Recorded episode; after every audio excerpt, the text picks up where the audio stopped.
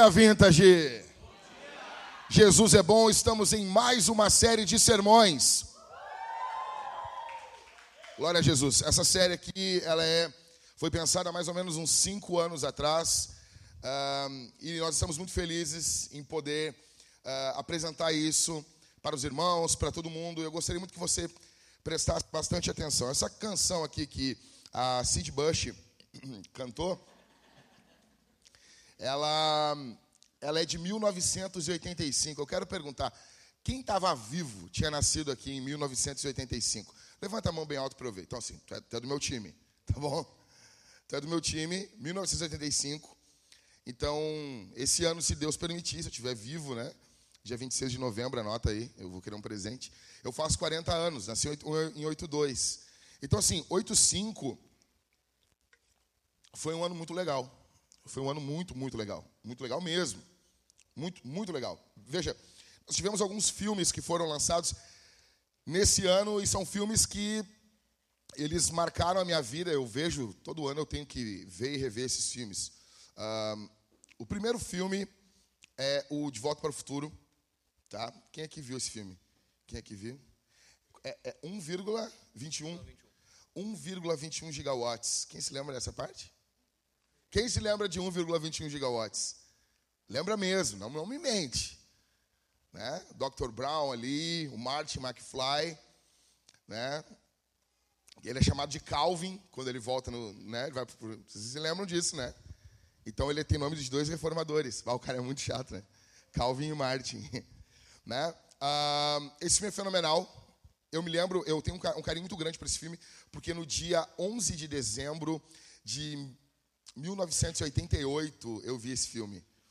Eu lembro porque é aniversário de um primo meu e foi a primeira vez que eu pude ficar acordado até tarde. Né? Porque anos 80 as crianças não ficavam acordadas até duas, três da manhã. A gente ia dormir cedo. Então esse filme para mim ele é fenomenal e ele foi lançado em 85. Um pouquinho mais de retorno aqui. Ah, o segundo filme é esse aqui. Quem, quem viu os Goonies? Slot, que é chocolate. Né? Pô, pastor, não precisa fazer força para imitar o slot, tu já está parecido. quem, quem aqui não viu os Goonies? Vocês podem ir embora, por favor. Vocês não são bem-vindos aqui. Esse filme é fenomenal, é fenomenal. Ah, eu gosto de Stranger Things. Se tu não viu os, os, os Goonies, tu não gosta de nada. Aqui, cara, aqui, ó, tá? Então, se Stranger Things fosse a teologia reformada, isso aqui são os pais da igreja. ok? A cor púrpura, quem viu? Filmão, né? Do Steven Spielberg e com a Whoopi Goldberg, né? Então, veja. Feitiço de Áquila. Quem lembra? Quem lembra? Quem não viu o Feitiço de Áquila? Velho, que, o que, que vocês. Por, que, por isso que vocês reclamam. Ah, não tem filme bom. Por que vocês estão vendo os filmes que são lançados hoje? Velho, o feitiço de Áquila. Primeiro de tudo, que quem está aqui é o Curtindo a Vida Doidado. É o Matthew Broderick. É, é, o cara só fez esses dois filmes, tá bom? E a Michelle Pfeiffer, a Mulher Gato. Né? Veja, eles, o, eles receberam um feitiço. Era um casalzinho que se amava e recebeu um feitiço. E de, de dia, mais ou menos assim, tá? Isso aqui é o sinopse do filme, não é spoiler, fica tranquilo. Até porque spoiler de um filme de 85, por favor, né? Eu estou brabo com o pastor, ele contou o filme de 85 no púlpito.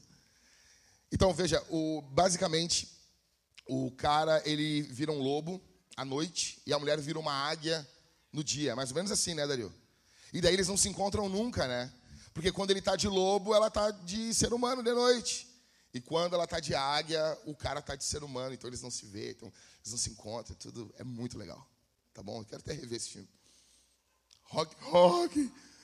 O 4, cara. Esse filme, se você é esquerdista, é óbvio que você não gosta, porque os comunistas apanham nesse filme. Né?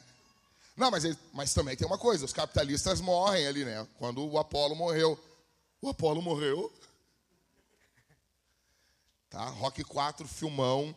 Rock treinando na neve, né? Demais. Comando, não, velho. Um pouquinho mais de retorno. Quem aqui se lembra de Comando para Matar? Cara, esse pô, cara, que, que vocês Tu não lembra, Rodrigo, de Comando para Matar? Não, não, não, não, não, não. Não, não, não, não, não, não, não. Tu tá, tu, tu tá.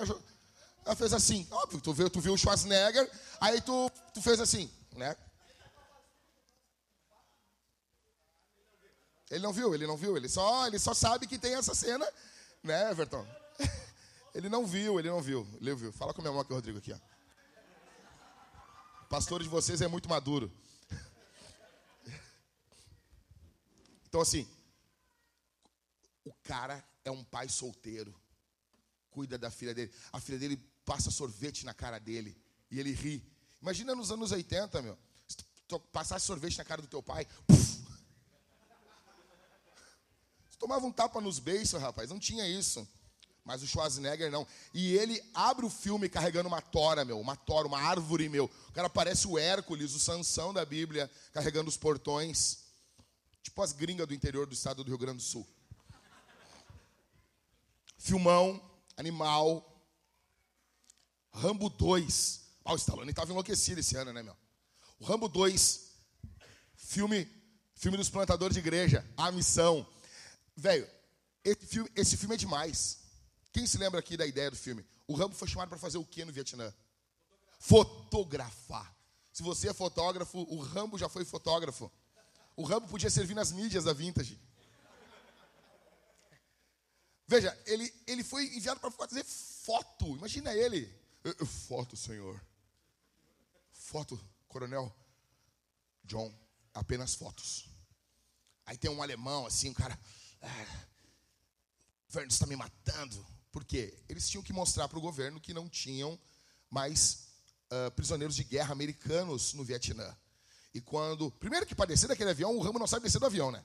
Vocês lembram disso aí? Vai, morre para descer do avião. Aí ele desce lá. Cadê a Jéssica do Rodrigo? Cadê a Jéssica? Aí ele encontra a Jéssica lá. É um, é um tipo de mulheres assim. Ele encontra a Jéssica. Vocês vejam o Rambo 2, vocês vão ver que ele encontrou a Jéssica. Cara, e, e, ele liberta os caras, ele sai voando num teco-teco muito louco, chega, metralha todos os computadores, vida louca. Vocês imaginam isso? Cara, esse filme é demais. Eu tinha um bonequinho do Rambo. Quem é que, quem é que teve o bonequinho do Rambo? Não, tu teve mesmo, Esmeraldino? O com camisa ou sem camisa? Tu teve os dois? Playboy. Playboy. Playboy, na minha época, é assim, escolhe um e, e lambe os beijos. Porque o Rambo com camisa tinha o braço maior. E o sem camisa, o braço menor. A gente trocava, botava, porque o Rambo sem camisa era mais legal. Mas os braços do com camisa era mais tri. Então tu botava os braços do, do, com camisa no sem camisa. E tu cortou também a cordinha da, da bazuca? Se tu não cortou, tu era playboy. Tu jogava bolita no carpete. Cara, época boa. A hora do espanto. Se tu é filho de crente, se tu for da Assembleia de Deus, tua mãe do círculo de oração, tu não viu esse filme. Porque era do quê? Do capeta. Daí tu é criança, tu pensa, ah, mas o capeta faz uns negócios tri, né? Puxa vida, mãe. E aqui, meu. Mad Max. Não esse novo que os caras tocam guitarra no meio do fogo aí. Mad Max com a Tina Turner, velho. Tina Turner que nasceu no mesmo dia de, que eu faço aniversário, dia 26 de novembro, se você não sabe ainda. Então aqui, e a cúpula do trovão. Aqui, o irmão Mel e a Tina Turner, cara. Os caras ali parecendo uns, índios muito loucos. Né? Demais, demais esse filme. A trilha, se não me engano, toca uma música da, da, da Tina Turner. Aqui, aqui é só quem é velho. Quem, ah, ninguém vai se atirar agora. Quem lembra, quem lembra do Mulher Nota Mil? É demais, né? É demais. Tu lembra, Mari? Vocês viram esses dias? Olha aí. Esse filme, os caras vão lá e fazem uma mulher no computador, né? Olha, eu não vejo esse filme há mais de 20 anos, tá? Eu me lembro assim, eles fazem uma mulher no computador e cai um raio, uma coisa assim, né? Cai um, um troço assim, mais ou menos assim. Aí surge uma mulher toda bonitona e pá. Mulher nota mil. Então, esses foram os filmes de 85. Ou seja, foi um ano legal para o cinema. Quais são as músicas que foram lançadas nesse ano? Em 1985, a gente, foi, a gente teve o um lançamento, o mundo estava dando as mãos USA for Africa. We are the world. We are the world. Lembra? We are the children. Se lembra disso aí? Coisa that boa. make better Dá um calorzinho So bom no coração da gente. giving. Esse ano também foi lançado a música, né? Dona do Roupa Nova. Dona Essa é do Gratino. desses traiçoeiros, sonhos sempre verdadeiros. Mas esse ano foi lançado a música que eu- metade desse do povo que está aqui hoje foi feito ao som dessa música. Careless Whisper do George Michael. And I'm never wanna dance again. Guilty feet have got no rhythm. Though it's easy to pretend, I know you're not a fool. A Karina tá levantando as mãos assim. Nesse mesmo ano foi lançado a música da Madonna Like a Virgin. Like a virgin, touched by the very first time. Like a virgin, when your heart beat next to mine. Foi lançado esse ano também Exagerado do Cazuza. Exagerado, jogado aos teus pés, eu sou mesmo exagerado. Adoro um amor inventado. É óbvio, é óbvio que a banda mais chata do Brasil, ela tinha. Não, é o Los Hermanos, tá? Ela não existia ainda. Então, Legião Urbana lançou Será. Será só imaginação? Será que nada vai acontecer? Uma outra música para a playlist do Gratino é I Want to Know What Love Is, do For. Como é que é o nome da, da, da banda? Foreigner. Como é que ela é? I wanna know what love is. A outra metade foi feita ao I som want dessa. you to show me. Nesse ano também, uma música muito fera. Ontem eu dancei com as minhas filhas, ela. Todo volume lá em casa. Chuva de Prata do Roupa Nova. Chuva de prata que cai sem parar, quase me mata de tanto esperar. Um beijo molhado de luz sela o nosso amor. Aí nós tínhamos uma banda brasileira que queria ser americana. É muito legal ela. Uma banda muito massa. O nome dela, né? RPM, Revoluções por Minuto. Aí eles lançaram nesse ano Olhar 43. Não sei o que é isso, mas E pra você eu deixo apenas meu olhar 43, aquele assim, meio de lado já saindo, indo embora, louco por você. Se você viveu essa época, você teve um namorado que fez alguma porcaria pra você, ele estava dentro do ônibus carregando flores e com o olhar do gato do Shrek, e ele chegou diante de você ao som dessa música, a música Heaven do Brian Adams. And baby, you're all that I want. When you're lying here in my arms, I'm finding it hard to believe we're in heaven. Nesse mesmo ano, o Scorpion, a banda alemã, lançou Sing Loving You. Try again, all the way from the start, I will try to change the things that killed our love.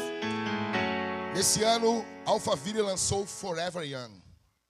Forever young, I want to be forever young. Do you really want to live forever, forever, forever young? Velho, vamos combinar aqui um negócio. Esse ano foi fera demais, né?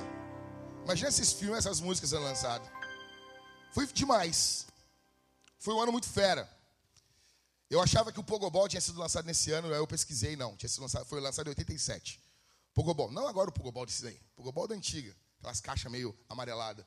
E no dia 5 de agosto de 1985, a Kate Bush lançou essa música que nós ouvimos aqui. A Kate Bush lançou essa música. E nessa música que a Cid cantou para nós, a letra fala de um casal que está em crise. E a Kate Bush propõe para salvar esse casamento fazer um pacto, um acordo com Deus. E ela quer pedir para que Deus troque ela de lugar com o marido dela. Não é o filme do Tony Ramos, mas é que ela possa enxergar a vida pela ótica do marido dela e o marido dela possa enxergar a vida pela ótica dela. Você está entendendo? Ela, ela pede, ela quer fazer uma troca porque eles estão vivendo uma crise muito terrível no casamento. A pergunta que fica para nós aqui é o que, que a cultura está dizendo para a gente? Porque veja, a cultura está falando coisas para nós. Por que, que essas músicas elas estouraram? Porque as massas estão cantando. Porque essas músicas elas falam do que as pessoas estão vivendo. Recentemente essa música ela voltou à tona na série Stranger Things da Netflix. Por quê? Por que isso? O que, que essas músicas estão nos falando? O que, que essas letras, eh, a minha esposa e eu fazemos direto esse exercício, quando nós estamos voltando, digamos, de Novo Hamburgo, da casa do Michael, da Sul, do Michael e da Bel, nós voltamos de lá, a gente, as crianças dormem no carro, tem uma hora rodando né, pela estrada, a gente pega e começa a fazer algumas pesquisas no Spotify. O que está tocando, o que, que é o top 10 do Spotify? Daí a gente vai ouvir as músicas e nós vamos prestar atenção nas letras. O que está sendo falado? Por que, que as pessoas estão cantando isso? E a gente vai entendendo melhor o que pensa a cultura. O que, que a cultura está nos dizendo, então? Em primeiro lugar, a cultura está nos falando que relacionamentos deixam feridas profundas. Veja o que diz a letra. Você não quer me machucar, mas veja como a bala foi fundo. Sem perceber, eu estou te despedaçando. Há um trovão em nossos corações. Um casal. Um casal que se amou, namorou, noivou, projetou uma vida, projetaram viver juntos, não projetaram estresse, não projetaram crises, projetaram ser felizes. Agora eles estão tendo uma crise no casamento. Agora eles estão tendo uma crise profunda no casamento deles. A cultura está gritando isso para nós. Na verdade, não apenas a cultura, é nós que estamos falando isso. É nós. Os nossos casamentos são assim. Relacionamentos deixam feridas profundas. A primeira coisa que você precisa entender aqui, quando você se relaciona com alguém amorosamente ou amigavelmente, não importa, você está correndo risco de ter e de deixar feridas profundas. Ah, pastor, mas veja, não é tão assim. Tudo bem, a gente pode não ser tão igual em tudo isso, mas nós temos aqui, no mínimo, dez coisas em comum. Primeira, todos carregamos cicatrizes de relacionamentos que tivemos por toda a vida. Todos nós aqui temos cicatrizes de relacionamentos de pessoas que passaram por nós. Todos nós que estamos aqui carregamos marcas no nosso emocional, carregamos marcas em nós de relacionamentos que passaram pelas nossas vidas. Todos, todos, todos, todos. Em segundo lugar, todos deixamos cicatrizes nas pessoas que viveram ou vivem conosco. Você não é uma vítima total. Você também fere pessoas. Você também já feriu pessoas. Você também já fez mal para as pessoas. Você também já errou com pessoas. Todos nós, todos nós em algum momento machucamos alguém. Em terceiro, todos temos feridas de pais em nós. Não importa quão bom seja o teu pai, a tua mãe, em algum momento eles feriram você. E esse é um dos relacionamentos mais complicados, segundo a Bíblia. Por isso que é um mandamento, quinto mandamento para honrar pai e mãe.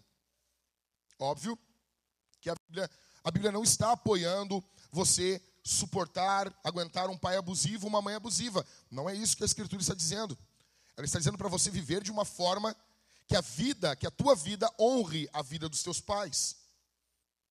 Mas por que direcionado o primeiro mandamento que envolve o próximo, envolve os nossos pais? Porque são as pessoas mais difíceis de serem amadas.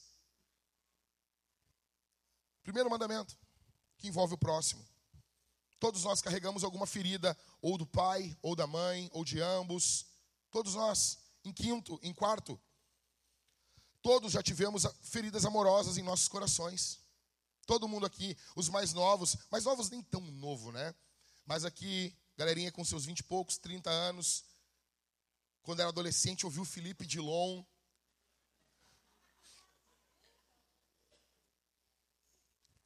E chorou, e disse, ah, mas ela não me ama, ah, ele não me ama. Né? Sabe, às vezes nós vemos adolescentes sofrendo por coisas amorosas e muitos de nós, muitos, muitos de nós, uh, desprezamos os adolescentes. Eu aprendi com a minha esposa.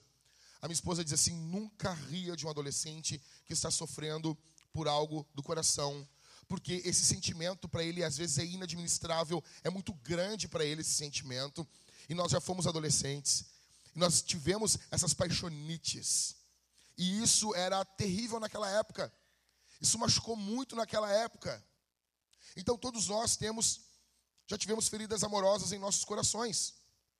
Em quinto, todos já tivemos feridas feitas por amigos. Todos nós aqui já tivemos amigos que nos feriram. Todos. Você já teve um amigo, uma amiga. Você imagina, o amigo do Vitão. Meu casal. Pô. É? Todo mundo aqui já teve um amigo que fez uma maldade para você. Todo mundo. Em sexto, também já ferimos amigos também. Você já feriu. Você já fez uma maldade para algum amigo. Você já fez. Você não é, sabe, a, a, a Cinderela. A minha filha, como não, papai? Em sétimo, Todos temos a tendência a acharmos que somos os únicos feridos. Quando a gente sofre, a gente tem uma tendência. A gente tem uma tendência a, basicamente, ficar egoísta. Porque a gente passa a olhar a vida pela ótica do nosso sofrimento. E a gente vai ficando autocentrado. E às vezes, veja, às vezes, em alguns momentos, nós estamos sofrendo de forma uh, legítima. Mas ainda assim nós estamos pecando. Porque nós ficamos egoístas, centrados no nosso sofrimento. Em oitavo, todos temos a tendência de disfarçar as nossas feridas. Muitos chegam aqui, vêm no culto. Você canta para esconder a tua dor. Você aparenta ser uma pessoa que você não é. Todos temos a tendência a aparentarmos algo, mostrarmos algo, para esconder a dor do nosso coração. Tem uma canção do Casting Cross que eu gosto muito. Ele diz assim: Será que sou eu sou o único quebrado aqui essa noite? Porque nós oramos na igreja para cura do corpo, para cura das doenças, isso é muito bom. Mas nós temos pessoas com os corações quebrados no nosso meio muitas vezes. E elas estão cantando com um sorriso no rosto, enquanto a sua vida está coberta de lágrimas. Nós somos mestres. Conforme o tempo vai passando e nós somos esmagados por algumas pessoas, nós temos a tendência a esconder a nossa dor. Em nono, todos, em algum momento, definimos nossa identidade através da nossa ferida. Talvez a tua dor é tão forte tão forte, a ferida da tua vida é tão pesada que você já se define com isso. Você sabe, a pessoa sofreu de depressão, ela já se vê como a depressiva, o depressivo. Ela já se enxerga, ela já se identifica com base na sua dor. Décimo, todos em algum momento, todos em algum momento, precisaremos enfrentar essa ferida. Talvez você tenha adiado isso por muito tempo. Talvez você tenha empurrado isso por muito, muito tempo. Mas em algum momento, você vai ter que ser honesto. Você terá que ser honesto e enfrentar essa dor do teu coração. Talvez você pense que não. Talvez você ache que não. Talvez você ache que você aguenta mais um tempo. Mas em algum momento da tua vida, inevitavelmente, você vai precisar encarar essa dor. Então, em primeiro lugar, a cultura está nos dizendo que relacionamentos deixam feridas profundas. Isso é um fato. Isso é um fato. Casamento, amizades, relacionamentos familiares. Em segundo lugar, essas feridas, elas formam um abismo eterno entre o eu, entre o eu e o próximo. Nós vamos tendo uma, um abismo muito profundo. É impossível nós mudarmos de lugar um com o outro. Nós estamos eternamente presos em nós. Você e eu estamos eternamente presos na gente. Sabe, nós olhamos a vida pelo nosso prisma. Nós, inevitavelmente, acabamos olhando o mundo através do nós. E, e, veja, a gente pode se esforçar o máximo. Dá mais um pouquinho de retorno, Lucas. A gente pode se esforçar o máximo para ser o mais imparcial possível. Você nunca vai conseguir. Nós somos parciais. Nós julgamos as coisas pela nossa, pelo nosso prisma, pela nossa história. Nós olhamos e analisamos de forma parcial as coisas. A dor do outro nunca, nunca, nunca bate em nós do mesmo jeito quando a dor é na gente. Eu sei disso porque em dezembro do ano passado eu tive uma crise de depressão muito violenta. Foi crise de depressão, do pânico, de tudo junto. Tinha uns demônios junto também, tinha. Foi uma loucura. E veja, eu passei a entender um pouco mais quem passa por isso. É por isso que eu não, eu não tenho problema quando eu estava uh, uh, passando por, por, esse micro inferno. Algumas pessoas diziam: Vamos lá, levanta, né? Elas não entendem como que, que é isso. Mas eu também não, eu não quero ser o, o, depressivo chatão, né? Sabe, tem o depressivo chatão. O cara tá depressivo ele, já depressivo já é ruim, né, meu? O cara já tá mal e ele consegue ser chato ainda. E eu não queria ainda, ah, você não entende, fazendo textão e coisa. Cara, pessoas que estão dando esses conselhos, às vezes conselhos furados, elas amam você, elas querem o teu bem, elas não querem o teu mal. Mas ali, velho, eu pude entender um pouco mais de quem passa por isso, na dor que eu estava sentindo. A cultura está dizendo, em terceiro lugar, que somente Deus poderia resolver esse dilema. Veja o que a canção diz. A Kate Bush fala: E se eu apenas pudesse eu faria um acordo com Deus. E eu faria ele trocar os nossos lugares. Kate Bush sabe que é impossível trocar de lugar com seu marido, entender o que ele está passando. Então ela se imagina fazendo um acordo com Deus. Ela reconhece que Deus é o ser mais poderoso do universo e ela recorre a ele. Em 92 ela, ela deu uma entrevista e perguntaram: "Como assim um acordo com Deus?" Ela disse: "Olha, eu acho que ele é mais poderoso que o diabo, né?" Eu acho, não sei. Muitas pessoas falam em pacto com o diabo. Eu pensei, pô, por que não fazer um com Deus? A cultura sabe que isso é tão difícil que é necessário apelar para Deus. Em quarto, a cultura está nos dizendo que a cura para essa ferida, ela demandaria muito, muito esforço. Olha o que diz a letra: eu correria essa estrada, eu correria morro acima, colina acima, eu subiria esse prédio se eu apenas pudesse. O acordo que ela, que ela iria fazer com Deus, atenção aqui, esse acordo, ele demandaria algo que ela entregasse. Ela cita colina, estrada, prédio, algo que envolve esforço. Ela sabe que em um acordo, em um pacto, ambas as partes precisam doar algo. E esse acordo com Deus precisaria de algo de nós. Nós precisamos ter algo para oferecer a Deus nesse pacto. Mas a pergunta que fica é: o que, que você tem para oferecer? O que, que eu tenho para oferecer? O que, que nós temos para oferecer a um Deus que tem tudo? A gente não tem nada a oferecer para Deus. Nada. O que você tem a oferecer ao Senhor? Entenda. Tudo isso ocorre pelo fato de vivermos num mundo invertido. Por que, que, por que, que essa música tem tudo a ver com a série Stranger Things? Por quê? Veja, vamos, vamos entender um pouquinho aqui. Essa música, ela faz parte hoje, né, da série Stranger Things, uma série da Netflix, e nessa série existe um mundo invertido. Um mundo do lado do avesso. Um local desolado, um local apocalíptico, onde criaturas demoníacas e monstros invadem e perseguem os personagens. Os personagens são perseguidos por, por essas, esses monstros. Ok?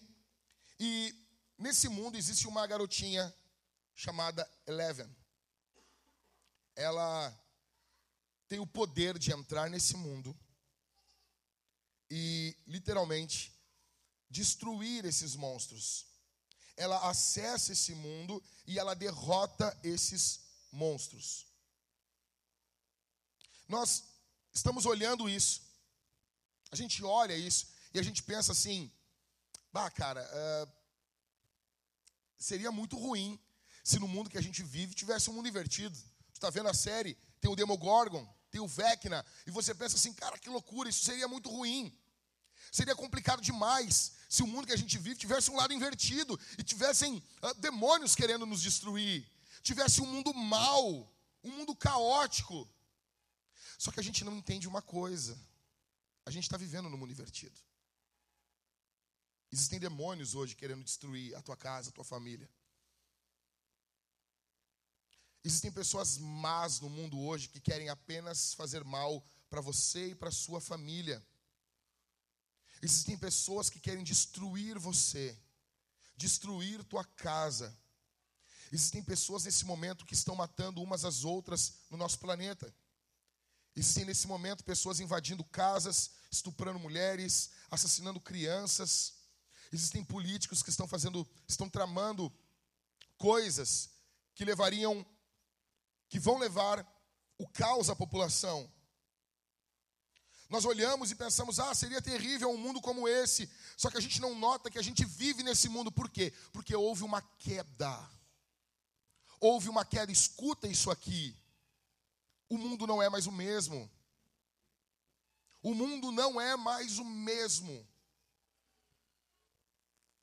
Tudo isso, por vivermos nesse mundo, é por causa disso que os nossos relacionamentos não são perfeitos, ainda que nós busquemos terapia, psicólogos, psiquiatras, conselheiros, pastores, padres, ainda que você caminhe na rua e você veja, traga uma pessoa amada em três dias.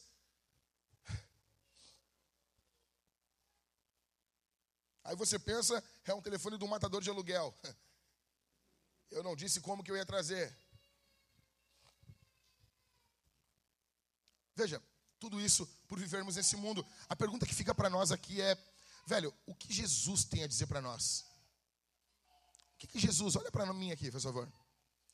O que, que Jesus tem a dizer ao mundo pós-moderno?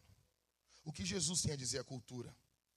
O que, que Jesus tem a falar a esse mundo que está falando, que está dizendo? Em primeiro lugar, Jesus diz: Eu fiz um acordo com Deus. A Kate Bush pede um acordo. Jesus se levanta dizendo: Eu fiz.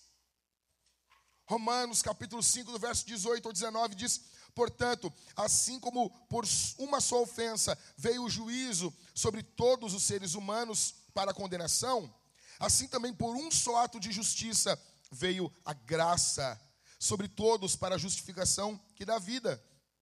Porque, como pela desobediência de um só homem muitos se tornaram pecadores, assim também por meio da obediência de um só muitos se tornarão justos. A Kate Bush pede para fazer um acordo com Deus. Ela pede, ela quer fazer um acordo com Deus, só que ela não sabe uma coisa: que ela já tinha feito esse acordo em Adão. Ela já tinha feito um acordo com Deus em Adão. Adão foi criado, o primeiro homem. Escuta aqui, ah, pastor, mas eu não acredito nisso. Tá, mas só me escuta, só me escuta. Adão foi criado, o primeiro homem, foi colocado em um jardim. O nome desse jardim, Jardim do Éden, Jardim do Prazer, Jardim das Delícias. o homem, quando eu digo homem, eu falo a humanidade.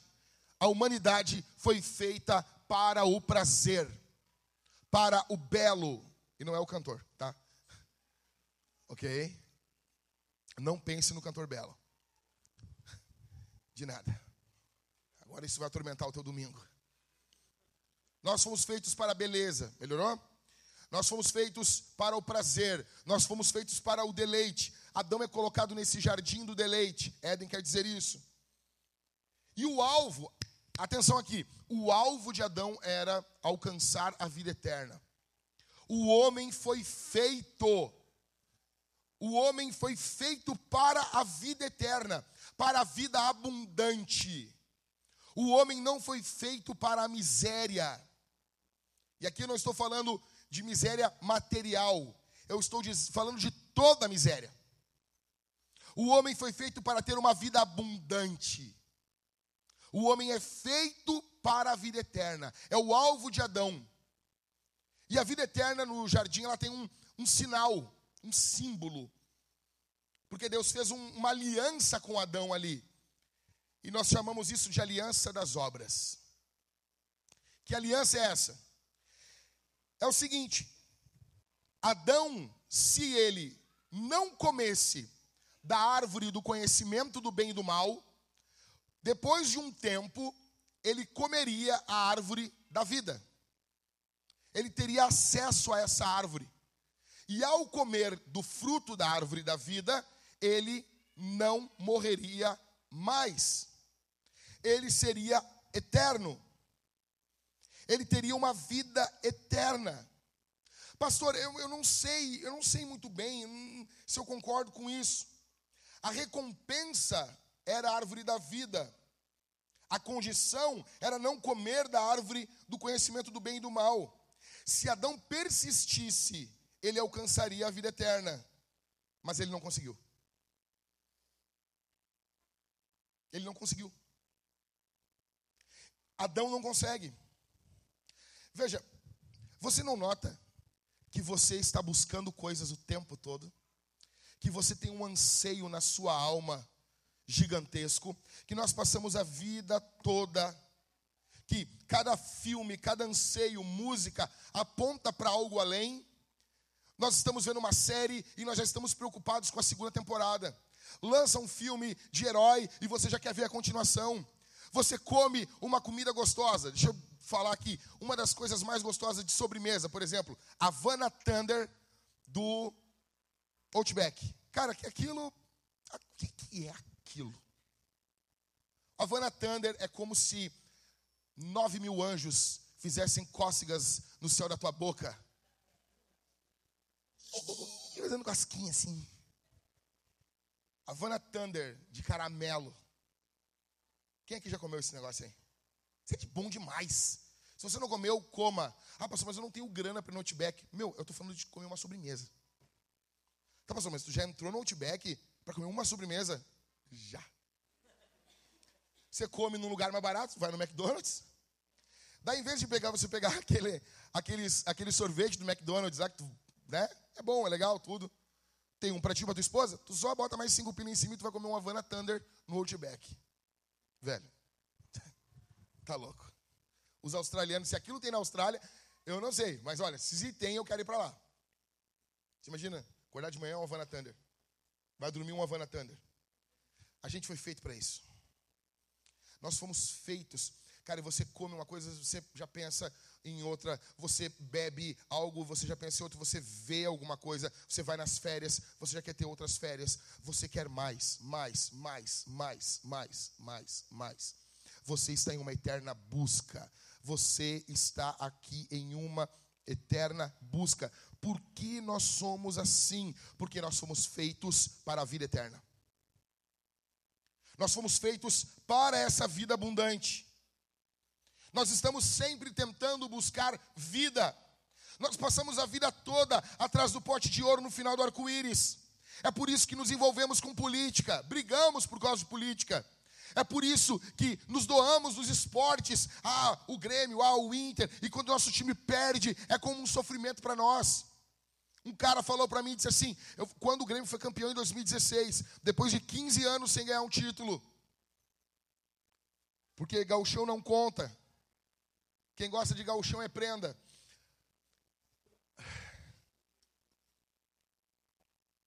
Aí, esse cara disse para mim assim: quando o Grêmio foi campeão da Copa do Brasil, era como se eu estivesse em um. Ele falou bem assim para mim, não é crente. Era como se eu estivesse em um deserto e me dessem uma jarra de água gelada e eu bebi essa água. E quando ele falou isso, cara, essa é a imagem que a Bíblia descreve para deleite, adoração.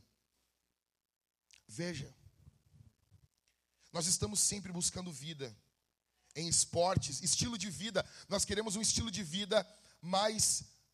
Um, um, estilo de vida melhor, um estilo de vida. Sabe, cada um defende o seu, o seu lifestyle.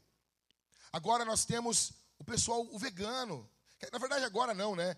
Eu sou, eu tenho, eu sou, a minha tia, eu sou sobrinho de uma vegana, mas vegana da, da antiga. Mais de 30 anos ela é vegana. Aí agora, todo mundo falando sobre veganismo. Eu me lembro que na época o pessoal nem sabia o que era veganismo. Sabia só que era vegetarianismo. Nós temos o pessoal aí da água vegana, né? E cara, essa semana eu irritei.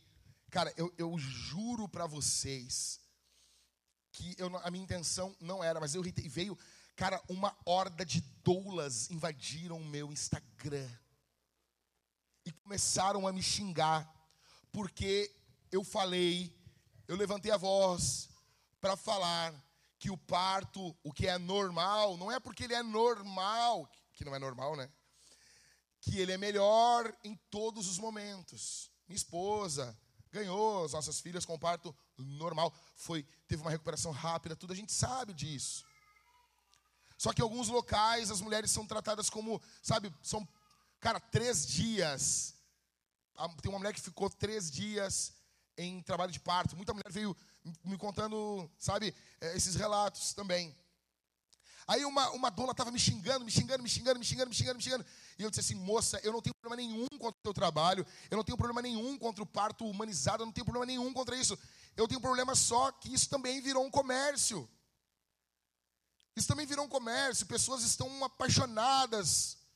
Sabe, ah, você bota a Enya tocando, você bota um incenso queimando, velas, a mulher dentro da banheira, nua, o homem sem camisa, suado, todos chorando, sabe?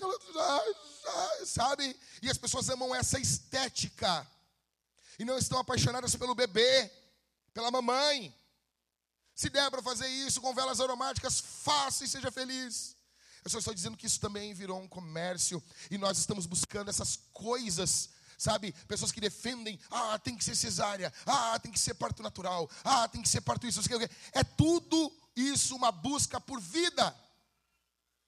Todos nós.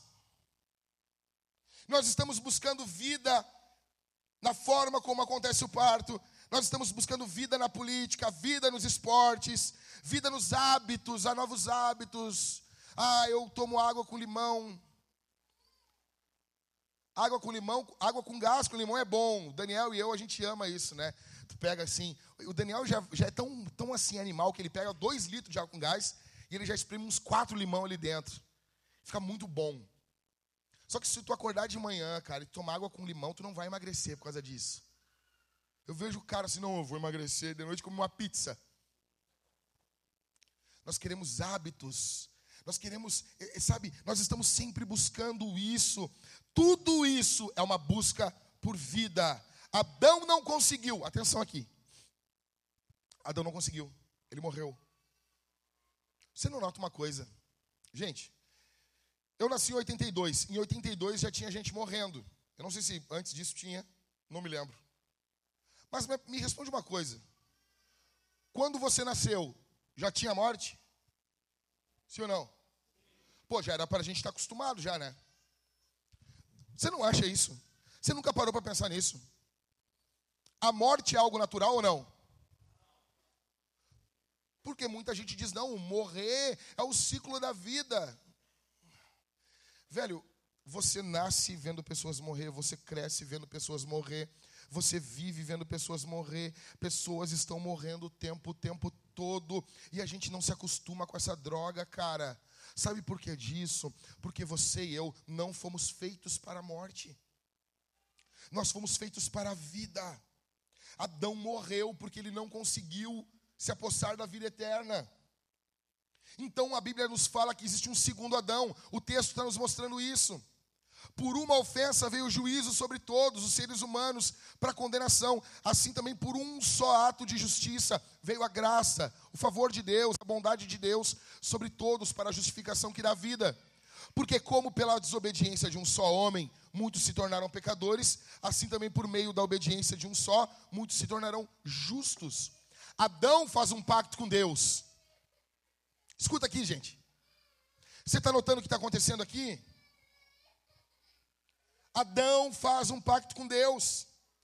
Todos são representados ali na vida de Adão. Todos são. Nós precisamos de um novo representante. Então Deus faz um pacto com Ele mesmo. Nós precisamos de um homem para nos representar, porque o primeiro homem ele falhou. Nós precisamos que um novo homem nos represente, mas esse homem tem que ter a dignidade de um Deus.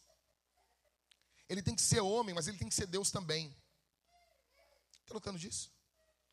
Ele tem que ser homem, homem, homem. E ele também precisa ser Deus. A Bíblia nos mostra que Jesus, ele é 100% homem e 100% Deus. Ele não é 50% Deus e 50% homem, porque senão ele não seria nem homem nem, nem Deus. Adão falha, então esse segundo Adão, Jesus, ele vem, ele faz uma aliança com Deus. Nós chamamos isso de aliança ou pacto eterno. Por quê? Quando um dos lados quebra a aliança, essa aliança é quebrada, é destruída. Deus fez uma aliança com Adão, ok? O que, que ocorreu? Adão quebrou. Essa aliança foi quebrada? Foi. Foi, é com Adão. Foi. Não. Vamos voltar para a catequese ali.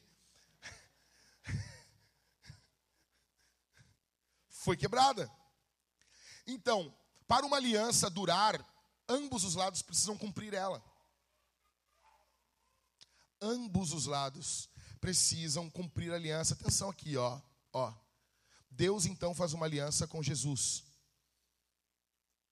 o Cristo, que é Deus homem, o Filho de Deus, faz uma aliança com Deus Pai. Nós chamamos isso de aliança eterna. Por que, que ela é eterna? Porque ela só cai se Deus Pai quebrar ou se Jesus, o homem, quebrar. Quando que isso vai ocorrer? Nunca. Nunca. Pastor, o que, que o senhor está querendo dizer? Eu estou querendo dizer bem, de forma bem aberta. Toda a tua busca, ela só vai ser encontrada, ela só vai achar o seu ponto de encontro em Jesus.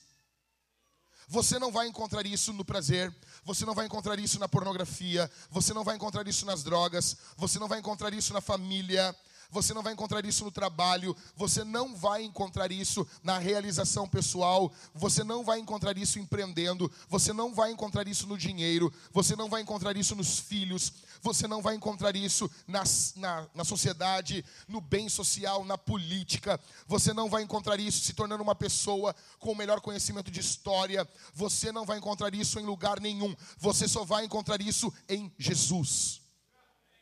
Jesus, ele preenche esse vazio do tamanho de Deus que existe dentro do homem. O seu, a sua busca só denota uma coisa: você precisa de vida. Essa busca, esse anseio por fazer um pacto com Deus, ela só demanda uma coisa para você: você precisa de vida, você tem sede de vida. Cada pecado que você comete, cada ato errado que você pratica, está gritando dentro do teu ser: eu quero vida. Eu preciso de vida.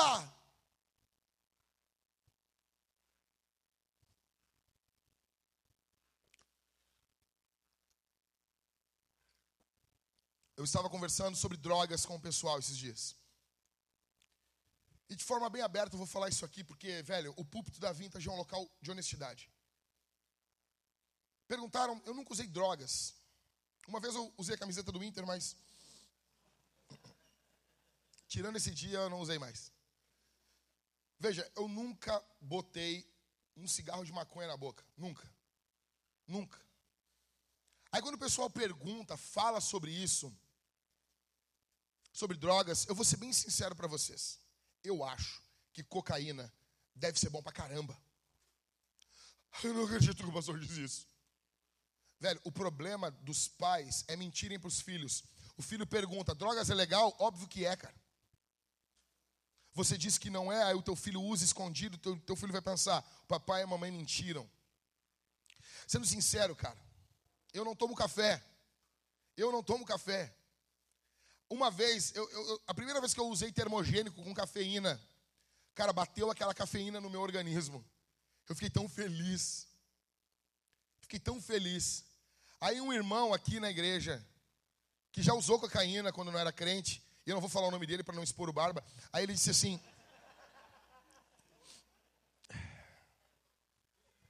Aí ele ele disse assim: Jack, é mais ou menos como tipo 100 cafezinhos.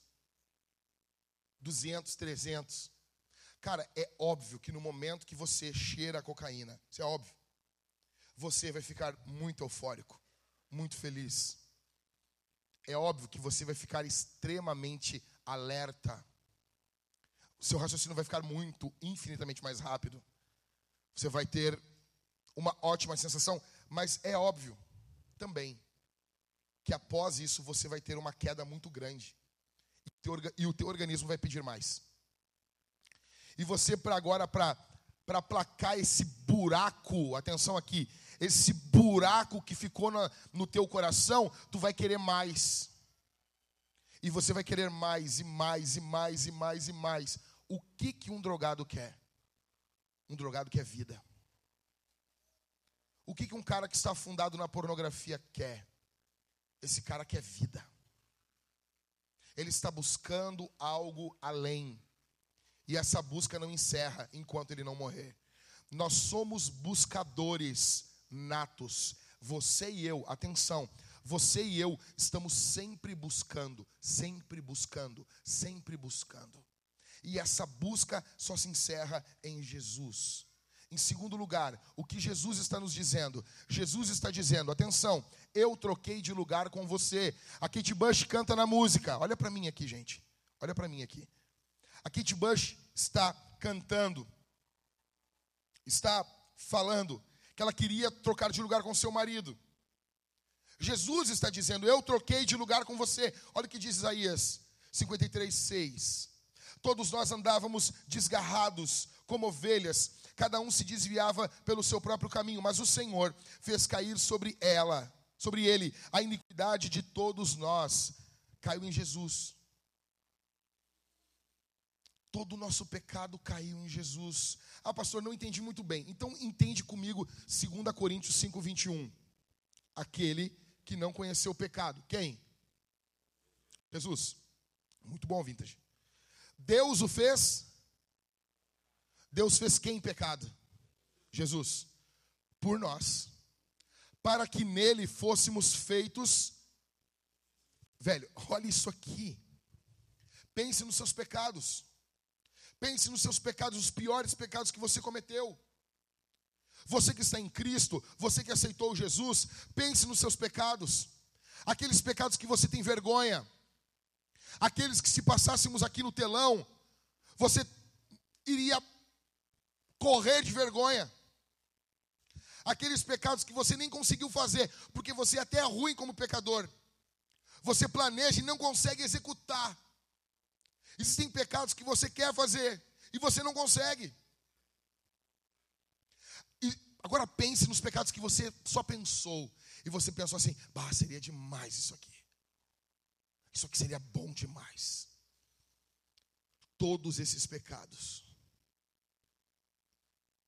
toda mensagem de WhatsApp, Facebook, todo texto escrito, todo o áudio, que você morreria para que esse áudio não viesse a público, para que essa mensagem não viesse a público, para que as palavras que você falou não viessem a público. Você morre de vergonha disso. Tudo isso estava sobre Jesus, na cruz do Calvário. Tudo isso estava sobre Jesus naquela cruz. Eu amo esse versículo porque ele está dizendo que Jesus trocou de lugar comigo. Jesus pegou toda a minha nojeira, toda a minha ofensa, toda a minha sujeira, levou isso até a cruz. Veja, você, se, você já notou que na narrativa da crucificação, os guardas estão batendo em Jesus e tem uma hora que eles começam a cuspir no rosto de Jesus? Sim. Eu já li a Bíblia algumas vezes. Aonde na Bíblia que mandava cuspir no rosto de Jesus? Ou do criminoso? Aonde? Onde que tem uma lei que diz cuspirar no rosto dos criminosos? Não tem isso na Bíblia. Por que, que esses guardas estão cuspindo no rosto de Jesus? Eles estão fazendo isso. Eles estão cuspindo no rosto de Jesus, porque isso reflete o pior que temos dentro de nós. Nós não apenas queremos fazer o mal, nós queremos humilhar o próximo. Eles estão cuspindo em Jesus. Eu louvo a Deus por uma coisa: a Bíblia não diz que Jesus tinha uma toalha. A Bíblia não diz que Jesus limpou aquele cuspe do seu rosto. A Bíblia não fala em toalha. Jesus foi cuspido e ele levou toda essa sujeira até a cruz. E todos esses é, é, toda essa sujeira que estava sobre Jesus representava o teu e o meu pecado. Jesus trocou de lugar com você. E Jesus não apenas levou o seu pecado com ele. Mas Jesus deu a justiça dele para você. Eu pergunto aqui para você: você gostaria de voltar no tempo e não ter feito o que você fez?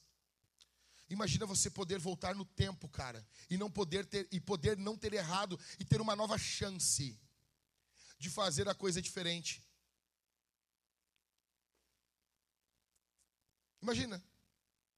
Imagina você voltar no tempo e você não cometer um pecado que você cometeu. Imagina isso comigo. Olha comigo isso, que legal. Seria brutal não seria? Seria demais.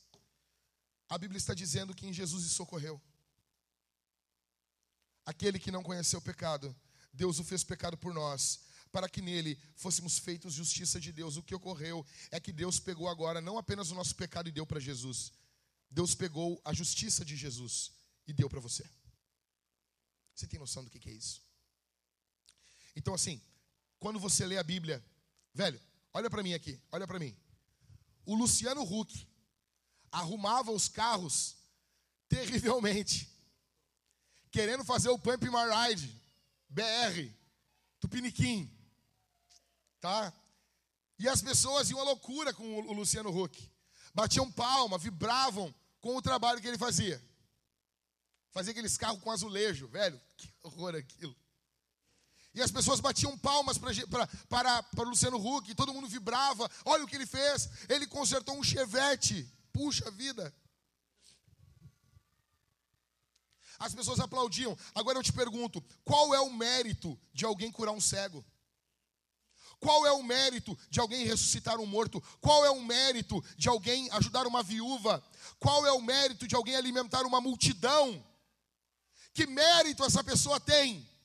Tem muito mérito. Tem ou não tem? Tem. O que o apóstolo Paulo está nos falando é que é que essa justiça, esses méritos de Cristo agora estão sobre nós. Você tem noção disso? Quando Deus olha para você, Deus olha com tanto apreço para você, como se você tivesse alimentado uma multidão no deserto. Deus olha para você como se você tivesse ajudado uma viúva. Deus olha para você, se você está em Cristo, Deus olha para você desse jeito. Todo aquele mérito de Cristo está sobre você. É por isso que o Pai nos ama. É por isso que o amor de Deus veio até nós. O que Jesus está dizendo? Em terceiro lugar, Jesus está dizendo: Eu desci ao mundo invertido. E o Verbo se fez carne e habitou entre nós, cheio de graça e de verdade, e vimos a sua glória, a glória como do gênito do Pai.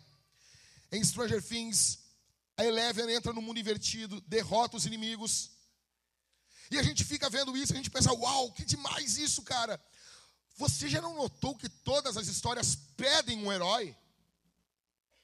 Você está vendo lá, e quando de repente as coisas vão ocorrendo, ocorrendo mal, mal, e parece que algo não termina. Você vê o Titanic e você vê assim, pô, o Jack morreu, Jack Dawson cabia em cima daquela porcaria, daquela porta. Eu vi aquilo no cinema, cara.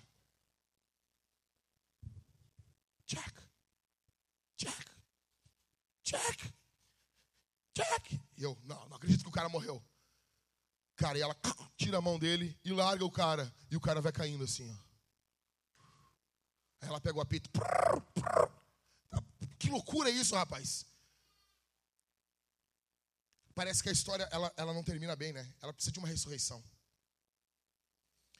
Todos nós somos atraídos pela jornada do herói. Se você estudar isso aí, são 12 passos que contam uma boa história. Todos nós queremos, sabe? Você vai ver, por exemplo, Star Wars. Tem um mentor, tem uma jornada, o herói, ele está meio. Ele não quer continuar o seu caminho, mas ele é chamado pelo mentor, ele vai, ele tem um fracasso, então ele levanta, é uma aparente ressurreição. O que, que é isso? Nós somos apaixonados, é a história mais contada no cinema, é a jornada do herói, e você encontra ela em Jesus. Todas as grandes histórias sussurram o nome de Jesus. Dentro do coração do homem tem um buraco gritando Jesus. Nós amamos essa história. Você vê ela em filmes. O mocinho está quase morrendo, apanhando, e de repente ele dá uma reviravolta, ele ganha, e pá, e, uau, e termina tudo bem. Sabe? A Bíblia está dizendo que Jesus desceu ao mundo dos mortos. Velho, o que é o planeta Terra? O planeta Terra é um corredor da morte. Gigante. Todos nós que estamos aqui hoje, olha aqui, cara, todos nós que estamos aqui estamos condenados à morte, todos nós aqui. Daqui a 100 anos nós não teremos ninguém desse auditório aqui vivo. Uns vão morrer antes, uns vão morrer depois. Todos nós estamos caminhando em direção à morte. Esse aqui é o mundo dos mortos. Ele é literalmente esse mundo invertido. Então a Bíblia diz que Jesus veio até nós. Jesus desceu até nós. E eu pergunto: qual rei desceu do seu trono por você? Qual rei estendeu a mão para você? Qual rei se importou com você? Qual político abriu mão do seu posto por você? Qual rei veio e amou você? Qual rei? Qual? Me diga, um que veio até você. Qual rei que abriu mão da sua glória e veio atrás de você? Em quarto, Jesus está dizendo: Eu subi a montanha. Kate Bush está falando, ela quer fazer um acordo com Deus, então ela diz: Eu teria que subir uma montanha, teria que ser algo, né? Subir um prédio, andar por uma estrada. Mateus capítulo 27, verso 33 ao 35. Verso 33 ao 35 diz: chegando a um lugar chamado Gólgota, que significa lugar da caveira, deram vinho com fel para Jesus beber. Mas ele, provando, não quis beber. Depois de o crucificarem, repartiram entre si as roupas dele, tirando a sorte. Veja. É, essa música nos fala que para você ter esse acordo com Deus, você precisa subir uma montanha, fazer algo difícil, uma colina, algo complicado. Nós precisávamos que alguém fizesse isso por nós. Nós precisávamos que alguém fizesse, trabalhasse dessa forma por nós. Nós precisávamos de alguém subindo a montanha de Deus. Só que a montanha de Deus, ela não é a montanha das flores. Não é a montanha do Teletubby. Não é a montanha do entretenimento. A Bíblia está nos mostrando que a montanha que sobe até Deus é a montanha da caveira. Jesus, ele subiu Esse Gólgota aqui, ele é uma montanha. É um monte com o nome de caveira. Jesus sobe ali. Ele vai aonde ninguém conseguia ir. Jesus é exposto à ira de Deus. Velho, olha para mim aqui. Você não acha que você merece a ira de Deus? Que você merece receber a ira de Deus pelos seus pecados? Seja sincero. Você pode sair daqui, sabe, e não pensar mais nisso, mas em algum momento você vai ter que pensar nisso. Nem que seja após a sua morte. O que um adúltero merece? O que um assassino merece? Ah, mas eu não sou assassino, mas a Bíblia diz que todo aquele que odeia o seu irmão é assassino. Em algum momento você já matou pessoas dentro do teu coração. O que um assassino merece? O que? Nós estamos em maus lençóis. Então, nós não tínhamos como ficar diante desse Deus. Jesus subiu essa, essa montanha, Jesus subiu esse morro. Jesus subiu isso e ficou diante de Deus. Ele subiu essa montanha que essa música está mostrando para nós. E em último, Jesus diz: Eu venci por você. Não se desespere. Você vai notar uma coisa. As oito músicas que nós vamos tratar aqui nessa série, elas identificam um problema. Elas identificam, elas reconhecem que há um problema. Elas reconhecem que temos um grande, um grande, um imenso problema, mas elas não dão a solução alguma. Todas essas músicas pedem uma conclusão gloriosa. Todas essas músicas elas pedem um final triunfal. Todas essas músicas pedem que alguém fale algo. Essa música está falando: "Ah, se eu pudesse, se eu pudesse, se eu pudesse", e termina. Termina. Semana que vem nós vamos meditar sobre a ideologia de Cazuza. Ele só fala que ele quer uma ideologia para viver, só isso. Mas ele não propõe nada. Você precisa de alguém do J Quest. A música só diz você precisa de alguém, mas ela não aponta quem é esse alguém. Ela não, nem o cantor se coloca como esse alguém para ajudar o próximo. Sabe? Toda a arte está clamando por uma solução. Toda a arte está clamando para que algo venha e desvendem isso. Existe um, um, um, pedido triunfal. Toda vez que você vê um filme, você, poxa, que legal isso. É apresentado um mundo para você. Olha para mim aqui. Estou terminando. Hoje, hoje o pessoal está bem, tá bem quieto aqui. Presta atenção aqui numa coisa. Uh, cara, você notou que as séries dos anos 80, falando sobre os anos 80, está se falando demais nisso? Você não notou isso? Nós, os filmes dos anos 80 estão bombando, as séries hoje em dia, pô, filme da Mulher Maravilha, força do amor. Porque eu venço com a força do amor. Nossa, demais.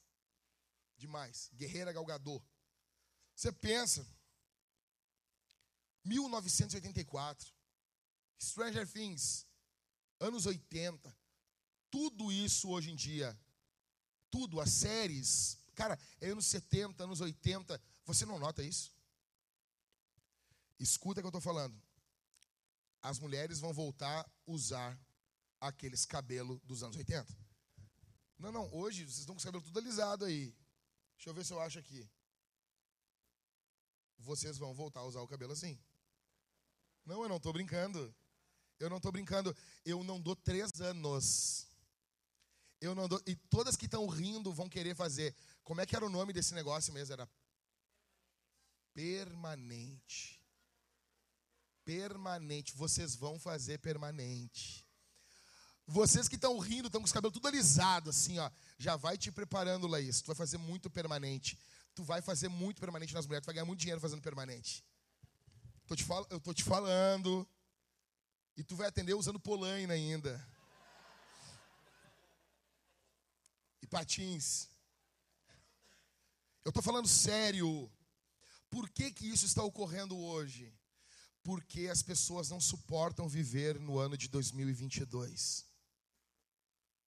A nossa geração não suporta viver a época que nós estamos vivendo época de pandemia, época de cancelamento, época de ódio, época de polarização. A gente não aguenta. Então a nossa época fez alguns buracos.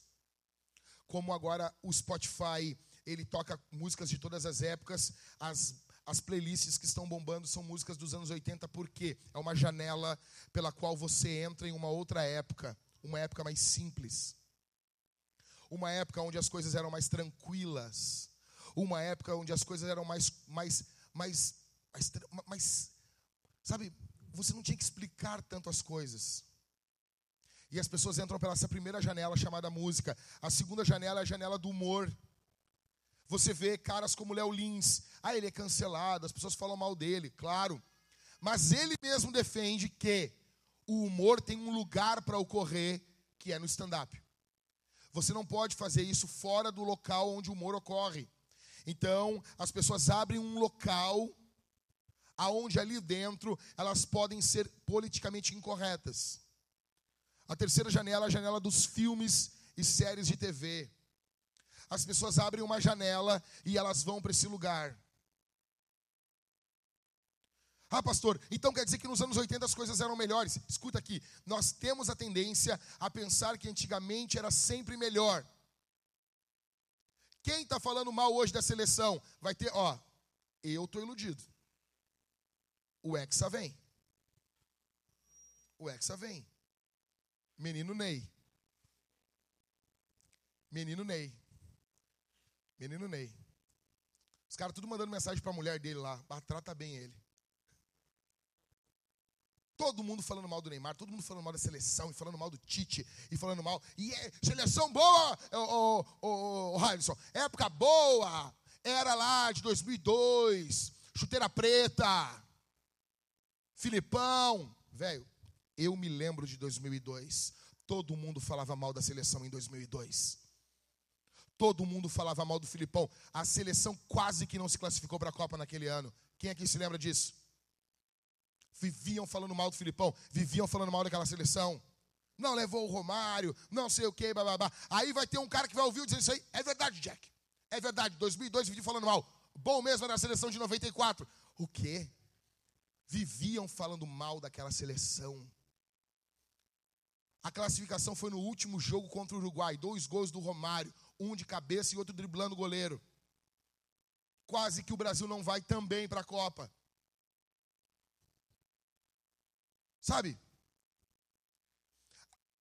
As pessoas sempre estão olhando para trás e pensando, naquela época era bom, naquela época era melhor, naquela época era melhor. Deixa eu dizer uma coisa, nos anos 80 as pessoas diziam, essa época é uma droga.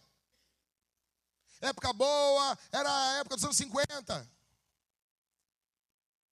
E nos anos 50, ah, essa época é uma droga, a época boa é antes. Por quê? Porque nós não fomos feitos para esse mundo caído. Você e eu não fomos feitos para o ano de 2022 do jeito que ele está. Então nós estamos sempre buscando algum refúgio. Nós estamos sempre buscando algum refúgio na arte, na música, no entretenimento, porque nós não suportamos viver a vida que nós vivemos. Então nós buscamos, por alguns momentos, viver em alguma outra época. Mas deixe dizer para você, a única época que foi uma boa época foi a época que vivíamos no jardim de Deus. Foi a época que o pecado não tinha entrado no mundo.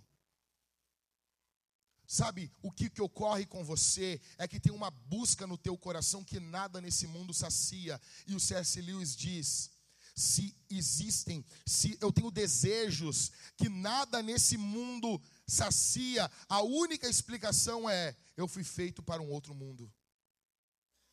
Você foi feito para uma outra coisa. Você foi feito para, uma, uma, para, para outros prazeres. Você foi feito para algo além do sexo. Você foi feito para algo além das drogas. Você foi feito para algo além dos amigos. Você foi feito para algo além do empreendimento e da carreira profissional.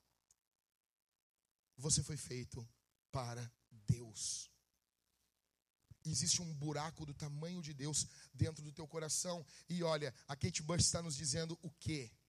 Ela tem um problema com quem ela? com o seu seu marido, seu esposo. E nós estamos tendo muitos problemas horizontais, problemas de uns com os outros. E nós não detectamos que a raiz desse problema não é um problema horizontal. A raiz desse problema é um problema vertical. Em primeiro lugar, temos um problema com Deus. Em primeiro lugar, temos um problema com Deus. Nós temos um problema com o nosso Criador. Isaías 59, 2 diz: Porque os vossos pecados fazem divisão entre vós e o Criador. Como nós temos um problema com o Criador, agora nós temos um problema com o próximo. Agora nós temos um problema com a natureza. Agora nós temos um problema com tudo. Tudo em nossa vida acontece de forma problemática. E nós precisamos de um Salvador. Nós precisamos de Jesus. O que a cultura está dizendo, eu preciso que alguém salve. Jesus está dizendo, eu sou o Salvador. A cultura está gritando, cada filme, cada peça, tudo isso está gritando por vida, por algo que venha e abunde, invada, preencha. Nós precisamos desesperadamente de vida. E Cristo é essa vida. Jesus é essa vida. É o fim da busca do homem.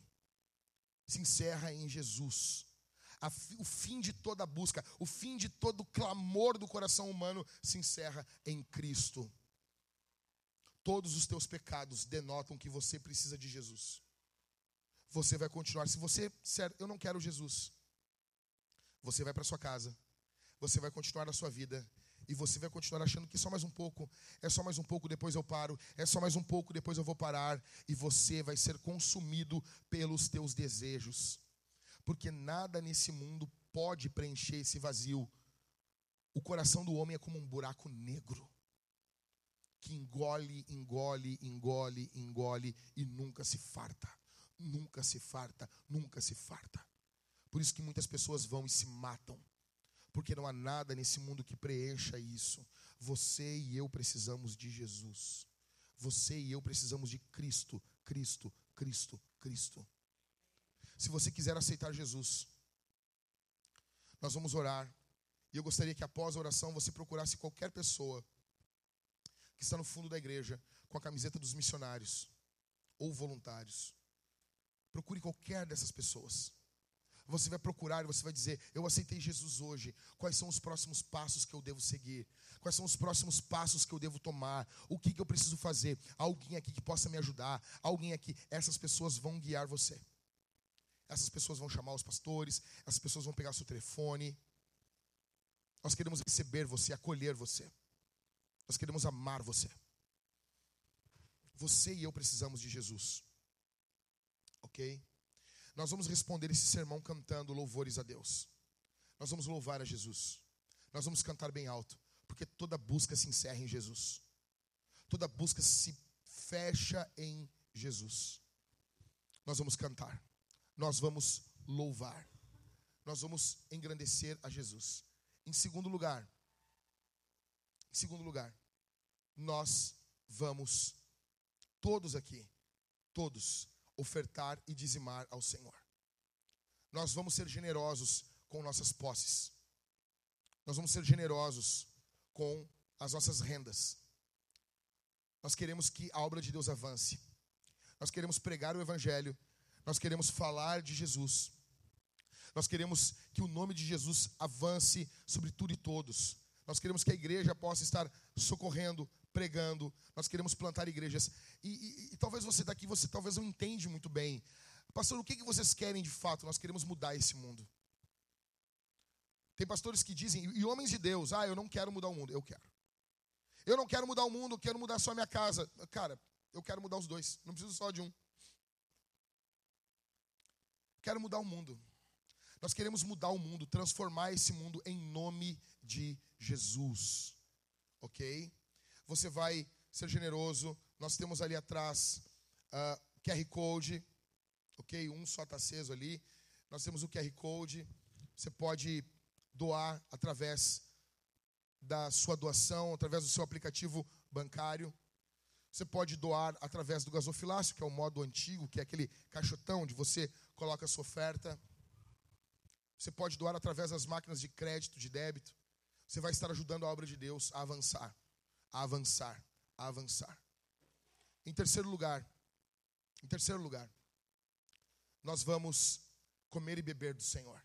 Nós vamos cear com Jesus. O que, que é isso, pastor, que vocês fazem? O que, que é isso?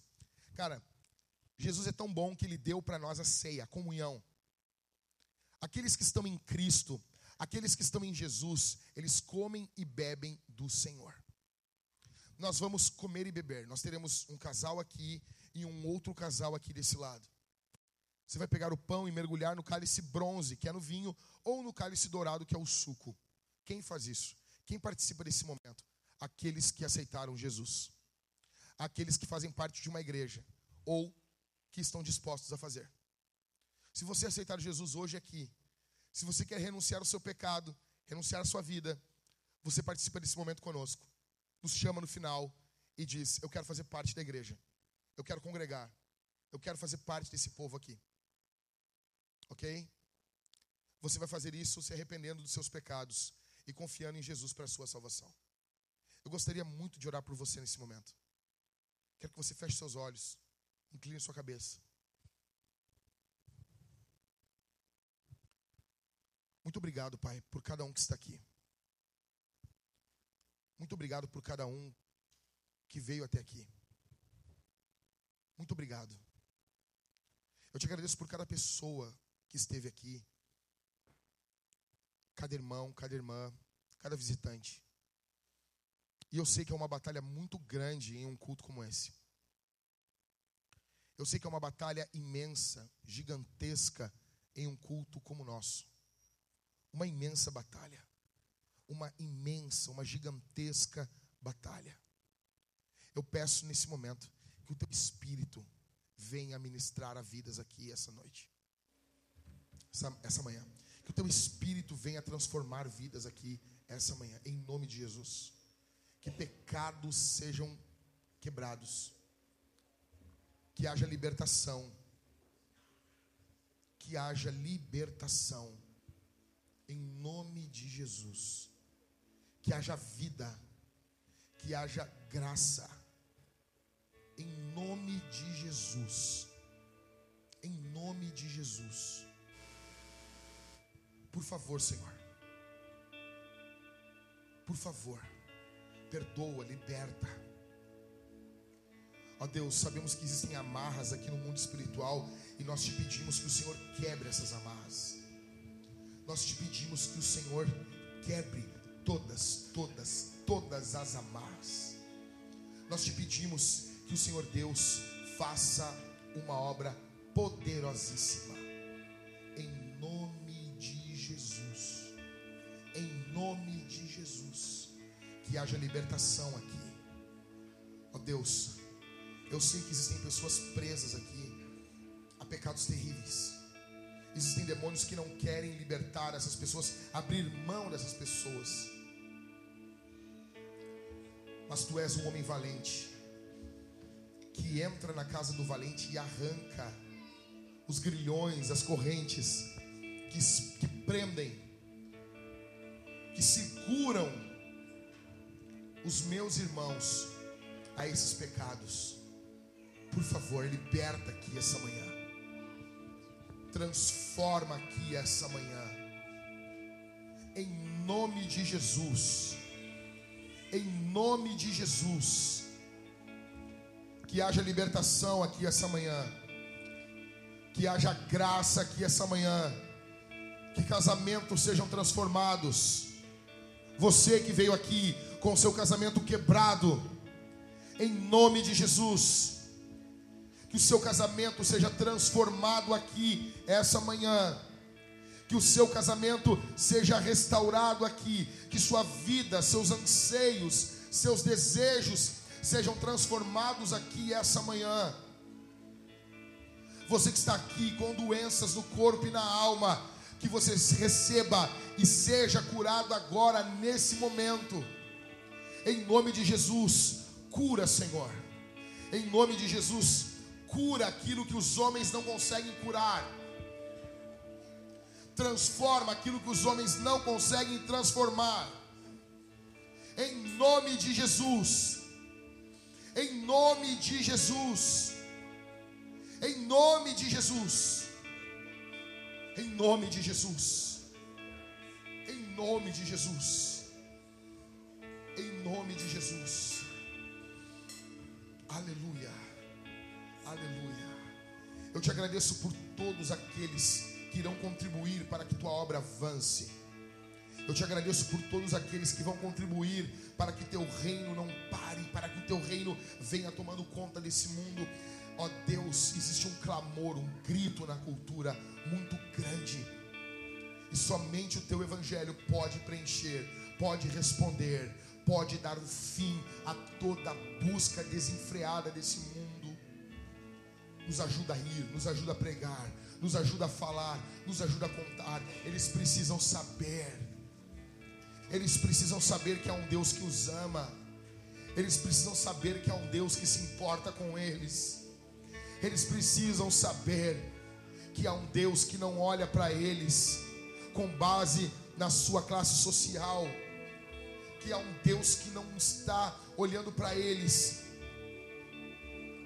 com base com base na sua história de vida, que há um Deus que transforma histórias. Eles precisam saber em nome de Jesus. Em nome, em nome, em nome de Jesus. Seja livre aqui essa manhã. Seja livre aqui essa manhã.